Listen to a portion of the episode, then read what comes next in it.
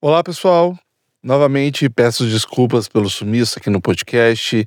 Problemas pessoais me fizeram me afastar um pouco do projeto. Eu não tinha cabeça para continuar produzindo, escrevendo ou gravando e eu já fiz esse pedido de desculpas antes, mas eu gostaria de reforçar isso, porque como eu tenho a ajuda da Letícia e as gravações têm sem horários específicos porque eu tenho duas crianças e fica difícil de gravar e ter uma certa concentração. E outros problemas também ocorreram, então simplesmente não deu.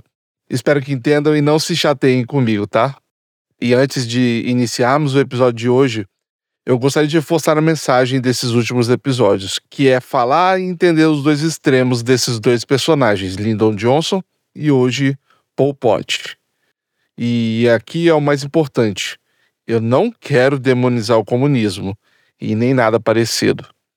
A gente está abordando um lado extremo de ambos os lados. Estou aqui só para contar uma história de forma a informar, sem tomar partido nenhum, independente da bandeira que for. Eu tenho meu posicionamento que é irrelevante para a história de hoje. E fica a recomendação de estudar sempre mais o assunto. Toma esse podcast como um pontapé e depois poder procurar mais informações conteúdos complementares e até mesmo fora da sua bolha de criadores de conteúdos. Com certeza, algum desses materiais estarão aqui na descrição desse podcast. Para finalizar, após esses nove episódios dessa temporada, eu abordarei com episódios extras, respondendo dúvidas com tópicos que se familiarizem com os assuntos abordados em todos os episódios. Né? Então, eu não vou dar spoiler dos próximos episódios, mas eu vou nomeá-los como epílogos e vou pegar algumas dúvidas específicas e responderei com mais calma. Beleza? Até mesmo com desdobramentos dos episódios, que vale a pena a gente discutir. Enfim, espero que eu não tenha me alongado tanto e bom episódio.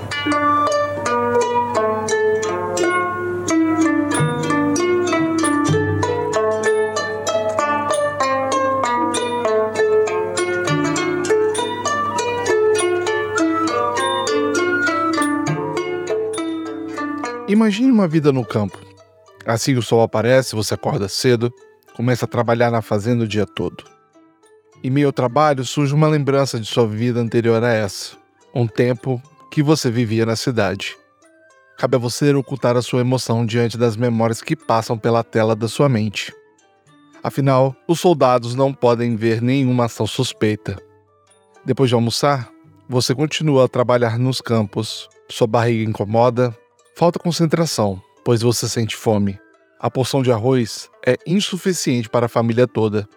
Ainda assim, você conseguiu um pouco mais para o seu filho mais novo. O estômago dói, mas você está se acostumando a sentir essa dor contínua. Ela agora é sua companheira de todos os dias. À noite, o povo da cooperativa estava agitado. Mais um pai foi levado pelos soldados do Khmer Rouge. Foi dito que o levaram para estudar ou fazer qualquer outra coisa. Mas todos sabem que quando alguém é levado, nunca retorna.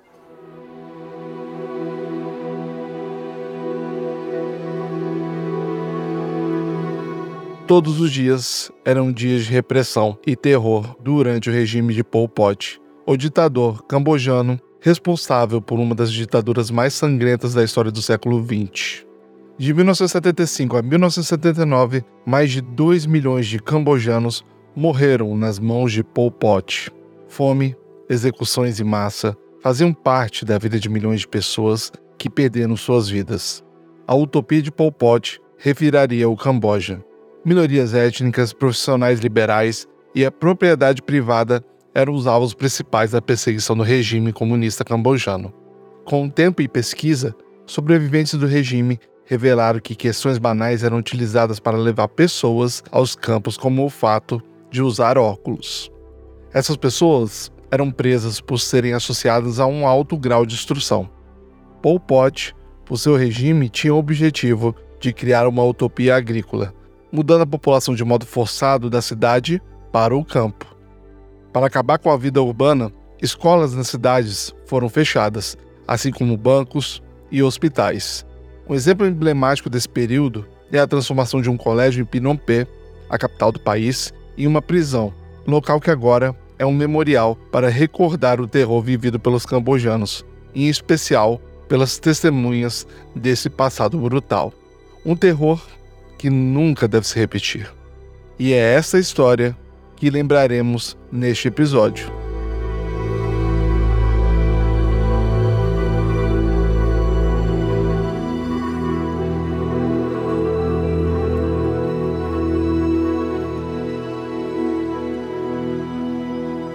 Eu sou Vinícius Vitória e esse é o podcast Fatos, onde discutimos temas diversos a partir da narrativa de personalidades. Como explicamos no episódio anterior, nós abordamos capítulos marcantes na história do Sudeste Asiático no século XX, a Guerra do Vietnã e a ditadura comunista do Camboja. O contexto histórico em que os embates nas guerras refletiam a defesa de interesses dos governos envolvidos, além da busca por objetivos individuais de personalidades controversas como já foi dito no episódio de Lyndon Johnson, são dois lados de uma mesma moeda. E um deles está o poder, e em outro, a vida.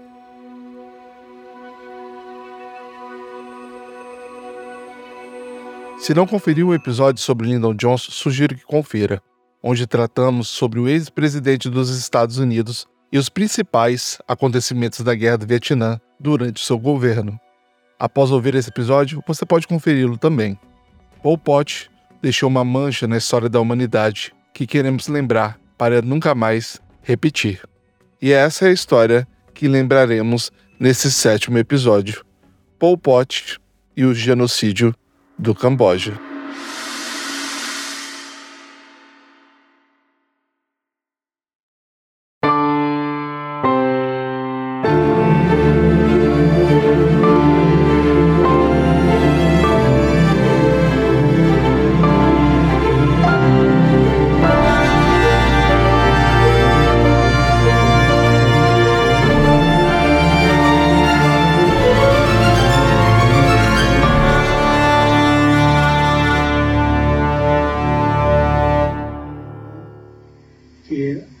Desde que eu era jovem, essa foi a minha natureza. Eu não sou uma pessoa muito tagarela. Posso até mencionar um autor que me entrevistou, Jacques Vergès. Ele escreveu que me conhecia há 20 ou 30 anos como um jovem educado, discreto e não sei mais o que. Eu não quero parecer ser um líder se meus amigos perguntarem de onde vim, eu diria primeiro que fui muito trabalhador. Na última entrevista de sua vida, Pol Pot, já ex-ditador cambojano, não expressou arrependimento sobre o massacre promovido em seu país. Muito pelo contrário, banalizou o mal que havia feito, como se fosse apenas um homem por trás de uma missão que precisava cumprir. Como um covarde moral, Pol Pot não encarou ou expressou em palavras remorso ou culpa, de modo a responsabilizar-se pelos seus atos. Chega a ser curioso olhar como essas figuras chegam ao poder e como um homem, aparentemente com uma história comum de vida, vai ser protagonista de uma das maiores crueldades com a população do seu próprio país. Não dá para nomear isso como monstruosidade, pois a nossa história como humanidade já mostrou que nós mesmos somos propensos a nos destruir quando temos poder em mãos. A história de Pol começa muito longe e com outro nome. Originalmente, ele se chama Salot Sar, mas por enquanto vamos chamá-lo apenas de Sar. Ele nasceu em 19 de maio de 1925 na província de Kompong no Camboja. Filho de camponeses mais abastados, Sar cresceu rodeado por campos de arroz e budistas da linha Theravada. Com cinco ou seis anos, passou a morar com seu irmão mais velho em Phnom Penh, a capital do país do Camboja. Foi educado com base no currículo francês e vale lembrar que nessa época o Camboja ainda tinha muita influência francesa, já que havia sido protetorado francês, assim como outros países da região, como o Vietnã. Um fato interessante é que Sarr sempre foi conhecido por ser um estudante medíocre, algo que ele mesmo admite em uma de suas entrevistas. chegou a reprovar nos exames para entrada no ensino médio e estudou carpintaria por um ano em uma escola técnica em Phnom Penh. Quem observava aquele menino sempre quieto e discreto jamais poderia imaginar o que viria a seguir. Uma vida tranquila estaria muito longe do passado da criança serena. E a voz do Pol Pot está sendo interpretada pelo Xi. Eu estudava. Eu não era muito bom na escrita. Não era um estudante ruim, estava na média. Havia um movimento na França e na Europa depois da Segunda Guerra Mundial, como você sabe. Então eu estudei para conseguir a minha bolsa. Por outro lado, eu me interessava por livros. Eu primeiro procuraria ao longo do Rio Sena todos os livros antigos. Eu não tinha dinheiro porque vivia de bolsa. Eu ganhava apenas mil réis por mês. Comprava livros que custavam entre 20 e 25 francos. E isso é quanto os livros antigos custavam. Eu amava. Livros como La Grande Révolution Française. Eu não entendia muito, mas continuava lendo. Era o conceito em comum que me entusiasmava. Eu lia sobre outros movimentos em outros países como na Índia, com o Mahatma Gandhi.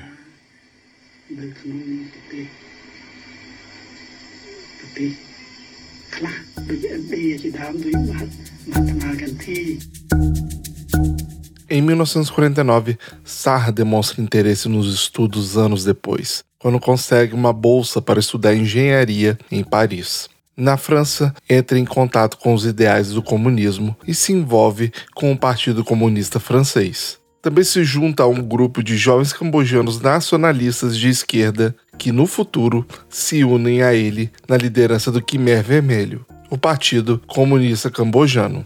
Mas ao que parece, ele passou muito mais tempo lendo sobre seus futuros ideais do que de fato estudando em seu curso. Quando chegou a hora de realizar os testes para a renovação da bolsa, teve seu benefício cortado e voltou para Phnom Penh em 1953. Mas ainda falta percorrermos um percurso grande para chegarmos em 1975, dia em que seu regime ditatorial chegou ao poder. Antes disso, vamos conhecer o cenário político do Camboja.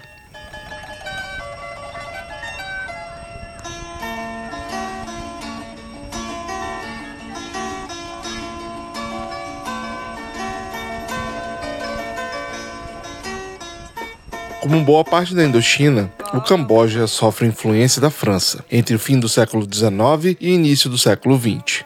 O país era uma monarquia e em 1863 o rei Norodom assina um acordo com os franceses, tornando o Camboja um protetorado francês.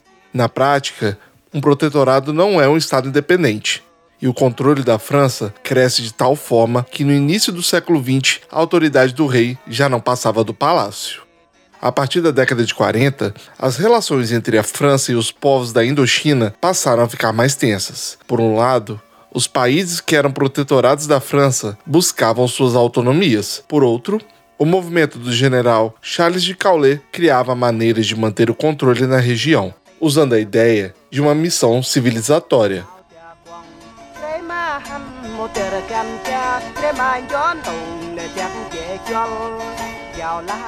Finalmente, em 1953, após um acordo parcial, o rei Sihanouk declara que a independência havia sido conquistada pelo Camboja. E os anos seguintes continuam com um governo que busca neutralidade frente às políticas internacionais, algo difícil e uma região vizinha a uma área de conflito, como o Vietnã.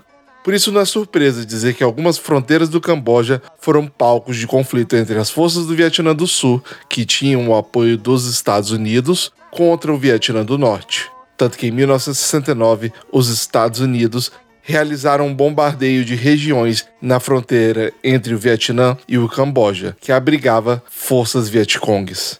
Sihanouk não queria que o país se envolvesse no conflito ao proibir o uso do espaço aéreo pelos estadunidenses para propósitos militares, os Estados Unidos se incomodaram, o que contribuiu para taxar Sihanouk como o defensor do Vietnã do Norte e um empecilho para os interesses americanos.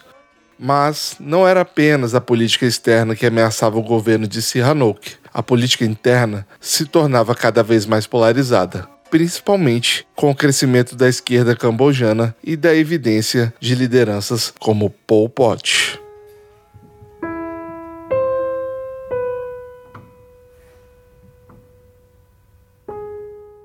Se o nosso povo construiu Angkor Wat, podemos fazer qualquer coisa. Precisamos reavivar nossa alma e orgulho nacional para defender a nação, construir bem o país e preservá-lo para sempre.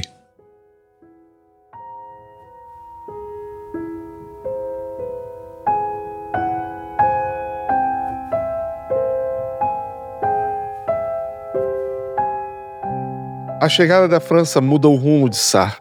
Ao retornar para o Camboja em 1953, filia-se ao Partido Comunista Indochinês, que na época era majoritariamente composto por vietnamitas. Ele mesmo disse, anos mais tarde, que a maioria das pessoas lá era vietnamita. Havia alguns cambojanos. Por um longo período, não havia nada para eu fazer. Depois de um tempo, eles me deixaram trabalhar na cozinha, mas os cambojanos realmente só estavam lá por nome. Nos anos seguintes, ao longo da década de 1950, passa a morar na capital de Phnom Penh e consegue emprego como professor em uma escola particular. Casa em uma cerimônia budista em 1956 com Kieu Ponari, também uma revolucionária comunista. Enquanto o movimento comunista cresce no país e é reprimido pelo governo de Sihanouk, Sar continua trabalhando para ganhar apoio e influência no cenário político do país. E, claro, espalhar a palavra dos seus ideais aos cambojanos. Em 1960, acontece uma grande virada. Sar se filia ao Partido dos Trabalhadores Khmer e passa a adotar o nome Pol Pot. Todo comunista Khmer tinha um pseudônimo. Naquela época, no caso de Pol Pot, o nome vem do francês e significava Politique Potentielle, traduzindo, significa algo como política potencial.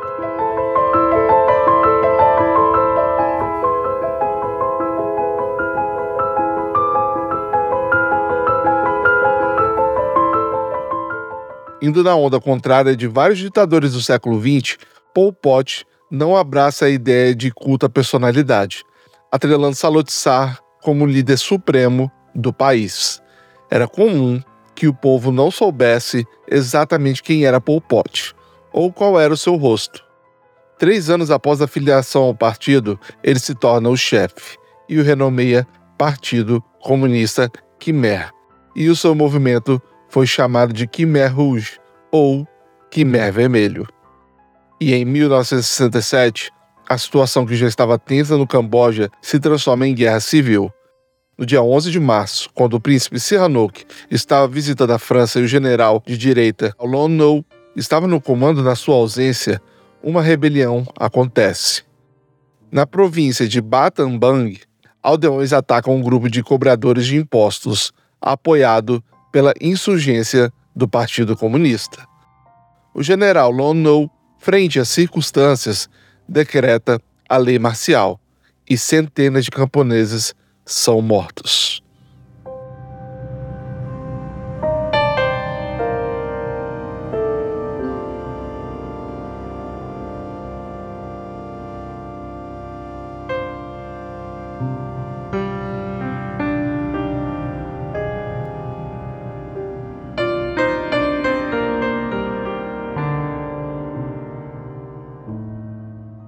A oposição no governo à insurgência comunista se torna cada vez mais forte. É decretada a prisão de vários líderes do movimento, e em resposta, uma série de ofensivas foram conduzidas pelos guerrilheiros que recebiam o apoio do Vietnã do Norte, China e União Soviética. Em 1968, não passavam de 5 mil soldados, porém, o número de participantes chegou a mais de 100 mil ao longo do conflito. Em aliança com os Estados Unidos em 1969, o príncipe declara um novo governo de salvação nacional que teria o general Lon Nol como primeiro-ministro. O objetivo era ser uma nova estratégia na luta contra os comunistas asiáticos que atacam o país enquanto a Indochina sofria com a guerra do Vietnã. Mas essa aliança não se mostra próspera. Um ano depois, o general Lon Nol e o príncipe Sisawot Sinik Malak promovem um golpe militar no país. A monarquia foi abolida e o país se torna uma república. Ainda assim, o país mal tem chance de se organizar como uma nova república. Com toda a estabilidade política e conflitos entre o governo, as insurgências comunistas e as influências internacionais, ainda havia muito por vir.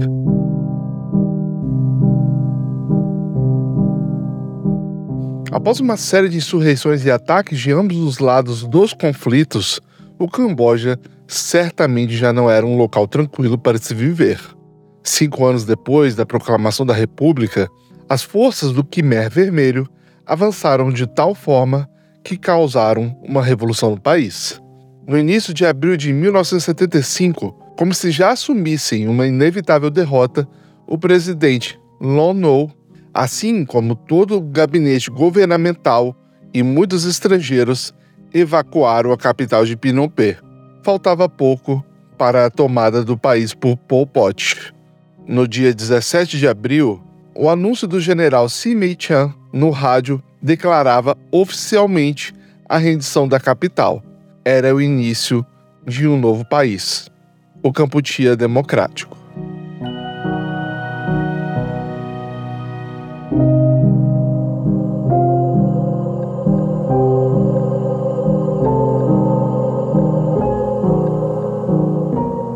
Era a hora de purificar o Camboja das influências internacionais, voltando às suas raízes agrárias. Mas não bastasse o cenário de instabilidade política. Tudo estava acontecendo de um modo singular. Em abril de 1975, o boato que circulava as ruas de Phnom Penh era de que haveria um bombardeio estadunidense iminente na cidade, o que nunca aconteceu. Esse foi apenas um pretexto para que a cidade fosse evacuada e as bases do que seria o regime fossem de fato instauradas. Ou seja, um país em que o proletariado é composto por fazendeiros e o povo é privado de educação e do contato com o mundo para cumprir com os ideais da nação.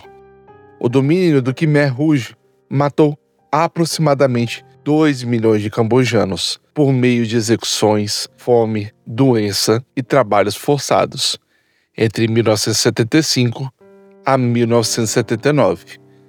Isso equivale a praticamente um quarto do país. E uma curiosidade é que uma franquia clássica e que hoje tem áreas de cult, A Hora do Pesadelo ou A Nightmare on Elm Street, teve sua história inspirada pelo genocídio cambojano, um grupo de imigrantes cambojanos, após o fim do regime, vivendo já nos Estados Unidos, passam a ter pesadelos recorrentes. E alguns desses sobreviventes de prisões e campos de trabalho forçados apresentaram um tipo recorrente e único na história de morte por estresse pós-traumático durante o sono. É, a realidade sempre supera a ficção.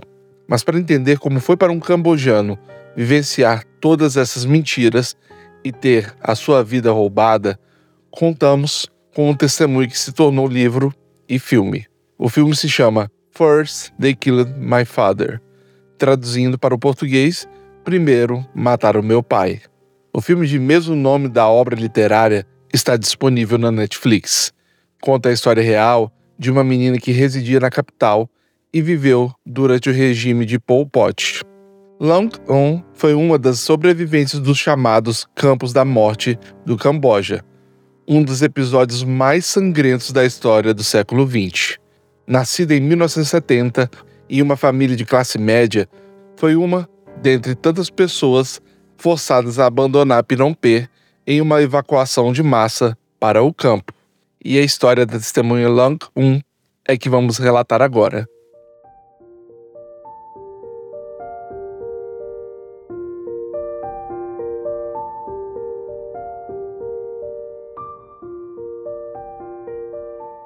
As falas de Lang Ung é interpretada pela minha amiga Rafaela Storm. Esta é uma história de sobrevivência, minha e de minha família. Mesmo que estes eventos constituam a minha experiência, minha história reflete a de milhões de cambojanos. Se você tivesse vivido no Camboja durante esse período, seria a sua história também. Em abril de 1975, Long Hung vivia sua infância na cidade de Phnom Penh. Ela conta que às seis da manhã, as pessoas da cidade já andavam de um lado para o outro nas ruas estreitas. Você veria um lugar comum. Nos restaurantes, garçons e garçonetes servem pratos típicos aos clientes. Vendedores ambulantes fazem seu trabalho, crianças brincam de futebol nas ruas e muitas motocicletas, bicicletas, entre outros veículos. Ao meio-dia, começaria a fazer muito calor e as pessoas voltariam para casa, se refrescariam um pouco, tomariam um banho e voltariam a trabalhar às duas da tarde. O de Long era um policial militar. Carregava quatro listras no seu uniforme, o que significava que ele ganhava bem. Não precisavam se preocupar com dinheiro. Uma vez, correu o risco de perder a sua vida. Quando Long tinha dois anos, ele foi vítima de um atentado onde os rebeldes colocaram uma bomba em uma lata de lixo. Por que alguém iria querer matá-lo? Ela perguntou um dia para sua mãe. Este incidente já mostrava uma realidade estável resultante da guerra civil que o Camboja vivia há anos. Quando começam a lançar bombas no campo, muitas pessoas se mudaram para Phnom Penh em busca de segurança. Mas essa migração em massa provoca problemas na economia e desequilíbrio em relação às vagas de emprego. Essa crise torna o governo alvo de críticas. Long era uma criança inteligente e curiosa. Fazia muitas observações e perguntas sobre sua realidade. Seu pai respondia seus questionamentos como podia. A voz de Paung, o pai da Long Young, é interpretado pelo Dalton Soares. Bombas são bolas de metal lançadas por aviões. Quando elas explodem, as bombas fazem crateras na terra do tamanho de pequenos lagos. As bombas matam famílias de fazendeiros, destroem as suas terras e fazem com que tenham que deixar seus lares. Agora, sem teto e com fome, essas pessoas vêm para a cidade procurando abrigo e ajuda. Quando não encontram nenhum, elas ficam bravas e descontam em todos os oficiais e no governo. Naquele mesmo mês, o governo foi derrubado e surgem rumores de que os Estados Unidos bombardeariam a capital Phnom Penh. As ruas da cidade ficam ainda mais barulhentas. Afinal, milhares de famílias decidem fugir daquilo que seria um perigo iminente. Long, seus pais e seus irmãos fogem em um caminhão. Eles têm sorte. Outras famílias estavam fugindo a pé, levando apenas poucos pertences, aquilo que conseguiam carregar nos braços. Os soldados estão por todos os lados Furiosos, com rifles nas mãos, eles gritam para que as famílias se movam mais rápido. A interpretação do soldado é feita pelo Álvaro Dollins. Levem o mínimo que puder. Vocês não vão precisar dos seus bens da cidade. Vocês vão poder retornar em três dias. Ninguém pode ficar aqui. A cidade precisa ficar limpa e vazia. Os Estados Unidos vão bombardear a cidade. Vão embora e fiquem no campo por poucos dias. Vão embora! Dias depois, a mentira é descoberta. Não haveria bombardeio e eles não poderiam voltar para casa. A verdade conveniente é que o Khmer Rouge havia vencido a guerra e as coisas não voltariam a ser como eram antes. Phnom Penh agora era uma lembrança, uma cidade na memória. Agora, Long Ong e sua família seriam camponeses e precisavam aprender saber a hora do dia de acordo com a posição do Sol.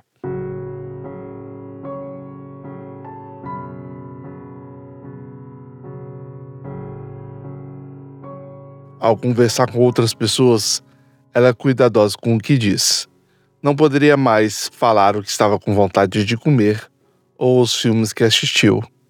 Ninguém poderia saber que ela e sua família haviam vindo do meio urbano ocorreriam grandes perigos. A única solução era guardar dentro de si o sonho de voltar para casa.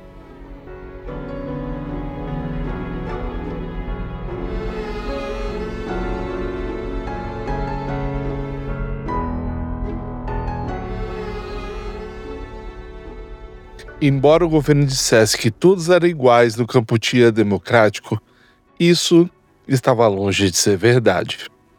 Boa parte da população vivia em condição análoga de prisioneiros. O governo providenciava sementes para plantar o que quisessem, mas tudo pertencia à comunidade. Sem transição, sem voto. Na época de colheitas, a safra seria entregue ao chefe da vila, que então distribuía as rações ao resto das famílias. Por mais que as colheitas fossem fartas, nunca havia comida suficiente para todas as famílias, especialmente as recém-chegadas da cidade. Roubar comida era crime. Quem fosse pego roubando corria o risco de ter os dedos cortados ou de ser sentenciado a trabalhar próximo às minas explosivas.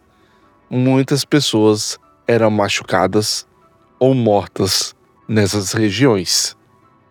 Depois de punidas, sua condição piorava. Afinal, depois de mutiladas, essas pessoas não tinham mais valor para o governo que as executava com um tiro de misericórdia.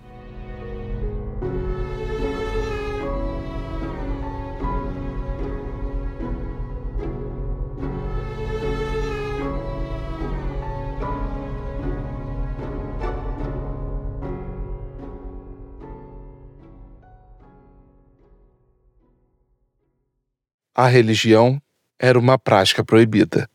Não havia espaço para a adoração de qualquer outro deus, que poderia tirar a devoção do povo à sua nação. Os templos budistas e outros espaços de adoração foram destruídos, inclusive na área de Angkor um sítio arqueológico muito importante para a história do país. O Ano Novo ou qualquer outra festa estavam proibidos, o que foi uma tristeza para Long Young. Essa era a festa favorita da menina. Durante três dias, as escolas, restaurantes e negócios locais fechavam. O único foco antes era aproveitar as festividades com festas nas casas dos amigos e as crianças ganhavam dinheiro de presente. Depois da tomada do governo por Pol Pot, apenas um pensamento importava: comida e sobrevivência.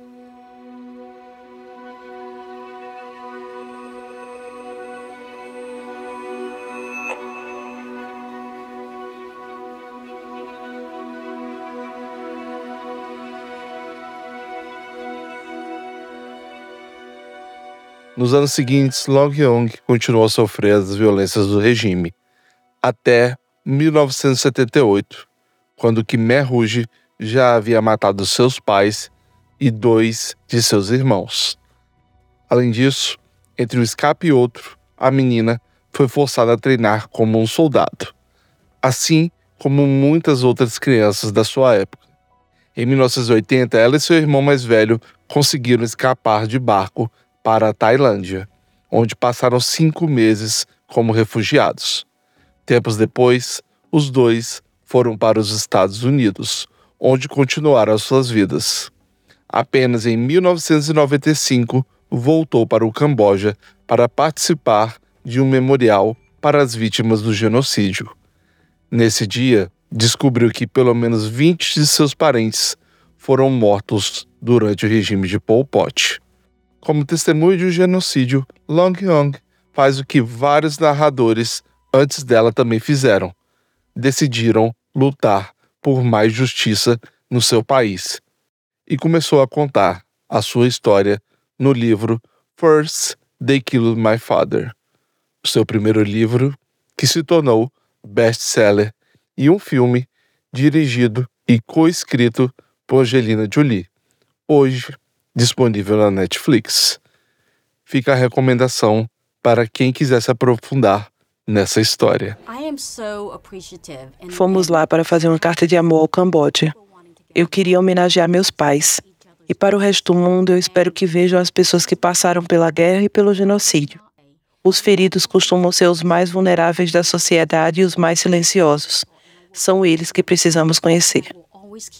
E aqui você deve estar se perguntando: o que aconteceu com esse regime? Como que ele acabou? Bom, em 1979 a estrutura do regime foi abalada e Pol Pot se encaminhava para os últimos acontecimentos de sua vida política. Nesse ano, o Vietnã invade o Camboja, tomando a capital Phnom Penh, após as suas expansões decorrentes da Guerra do Vietnã. O Khmer Rouge precisou se retirar para o oeste do país, de onde continuaria realizando suas insurgências nos anos seguintes. Nesse primeiro período, o Vietnã promoveu ajudas humanitárias ao país, revelando ao mundo as atrocidades do governo de Pol Pot. Ao longo dos anos 80, Pol Pot ainda era o cabeça do Khmer Rouge. Ele continuava recebendo apoio da China e montou uma rádio com o propósito de realizar uma campanha internacional contra o Vietnã e a União Soviética. Quando o exército estrangeiro se aproximou de sua base, passou a organizar o movimento da Tailândia e passou a usar o nome PEN.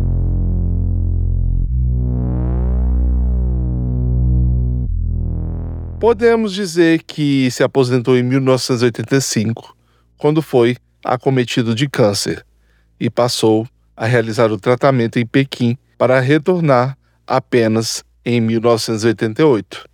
Ao mesmo tempo, as facções começaram a discutir a possibilidade de paz e a influência do grupo foi caindo durante os anos seguintes, até o acordo de cessar fogo em 1991. Após a queda do Muro de Berlim, o antigo rei Sihanouk retornou ao país, criou um conselho nacional e iniciou uma campanha para que os líderes do Khmer Rouge fossem julgados. Muitos deles foram espancados em praça pública ao voltar ao país.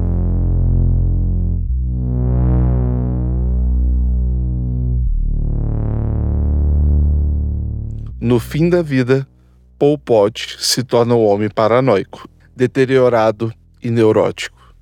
Sofre um derrame, tem metade do seu corpo paralisado. Ainda assim, busca formas de fazer com que as suas vontades políticas fossem realizadas. Agora, claro, sem nenhuma chance de sucesso. Em 1997, um grupo de dissidentes do Khmer Rouge capturou Pol Pot e o prende em cárcere privado. E é assim que ele passará o resto do fim da sua vida. Um ano depois, ele morreu dormindo em abril de 1998, com 72 anos, devido a um problema cardíaco, sem nunca ter sido condenado por crimes contra a humanidade.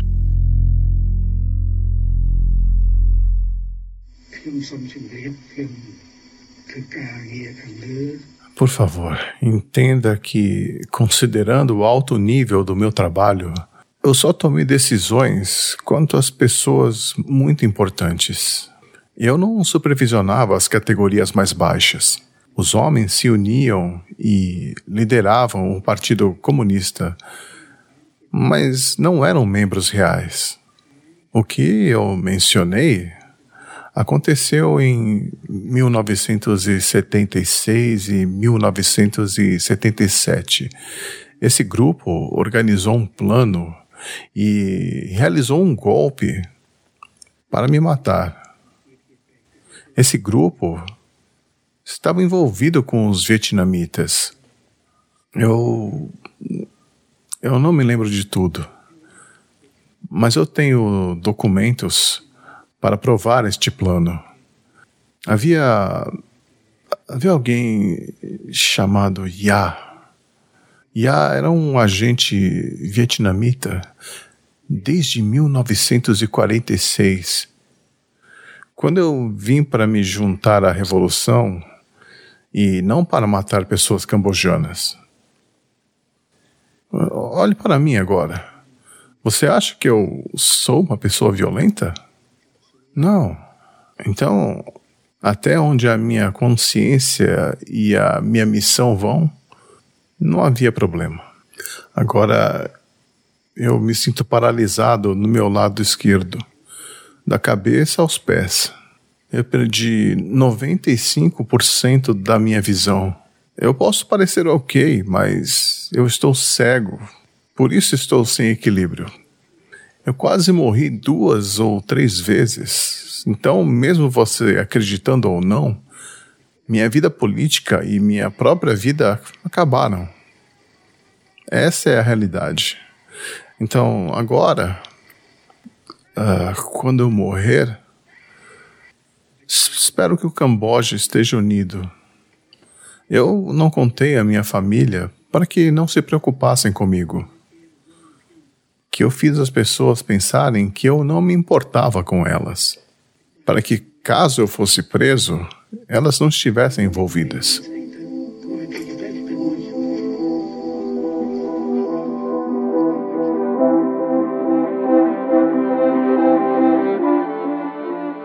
Após a destruição da raiz cultural do seu próprio país, o Quimé Vermelho ainda arruinou a esperança de uma visão alternativa da sociedade ao impor sua concepção única. Um dos símbolos mais marcantes disso foi a escola em Phnom Penh, que se transformou em prisão de segurança, conhecido também como S-21.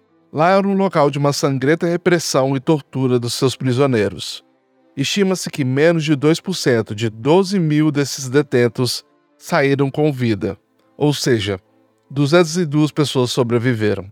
44 anos depois, esse local, que hoje se chama Museu do Genocídio de Tuol Sleng, onde qualquer viajante que for visitar o Camboja pode ver de perto os horrores do regime. O Camboja, no aniversário de 40 anos da queda do regime, celebrou em um estádio em Pinopé, reunindo cerca de 60 mil pessoas. Com danças e mosaicos nas arquibancadas, os cambojanos relembraram os assassinatos em massa. Hoje celebramos para reavivar a memória indelével dos crimes mais odiosos do regime de Pol Pot, declarou o primeiro-ministro Hun Sen, um ex-integrante do Khmer Vermelho. Ele ainda acrescentou que trabalha para impedir as ações de políticos extremistas da oposição e os estrangeiros por trás deles. As cicatrizes do regime ainda têm suas marcas, onde o país ainda tem um DH bem baixo ocupando a centésima quadragésima sexta posição no ranking mundial de 191 países.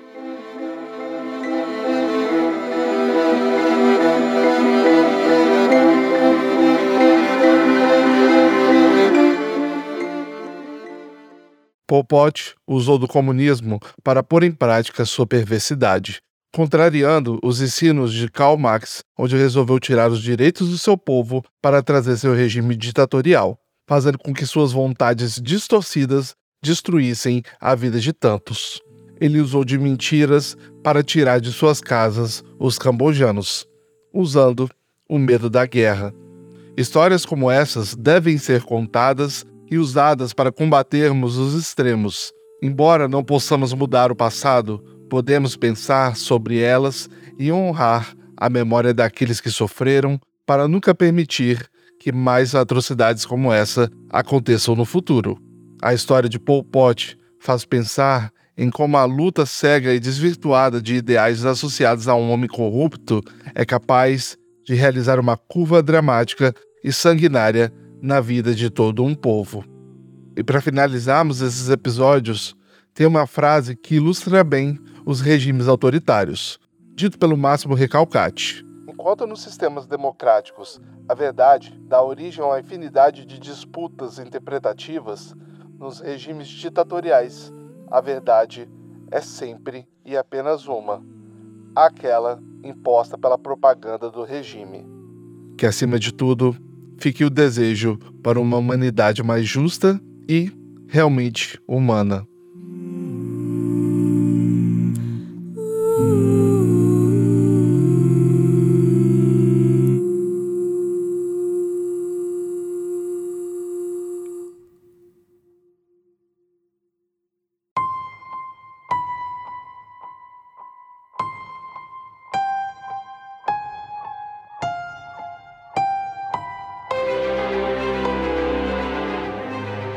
Esse foi o podcast Fatos, onde discutiremos temas diversos a partir da narrativa de personalidades acompanhando a sua trajetória.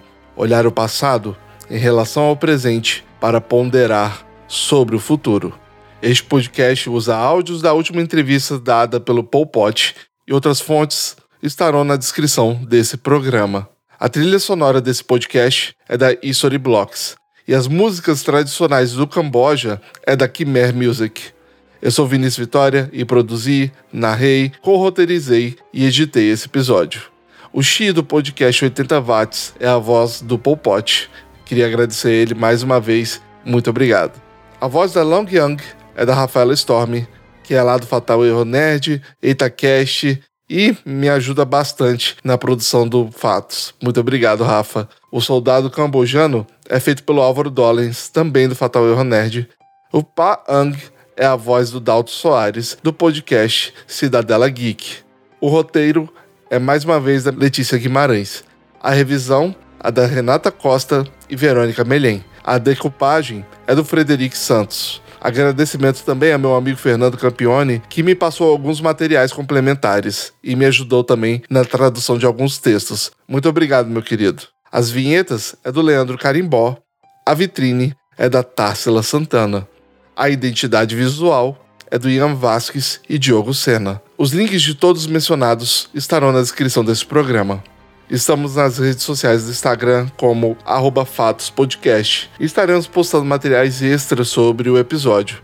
Caso queiram me procurar no Twitter, é @vinigomesv. E opiniões, correções, pode me mandar no contato fatospodcast.com ou também me procurar nas redes sociais. É isso, obrigado por escutar nosso podcast e se puder, compartilhe essa história. Em breve mais um episódio. Até lá!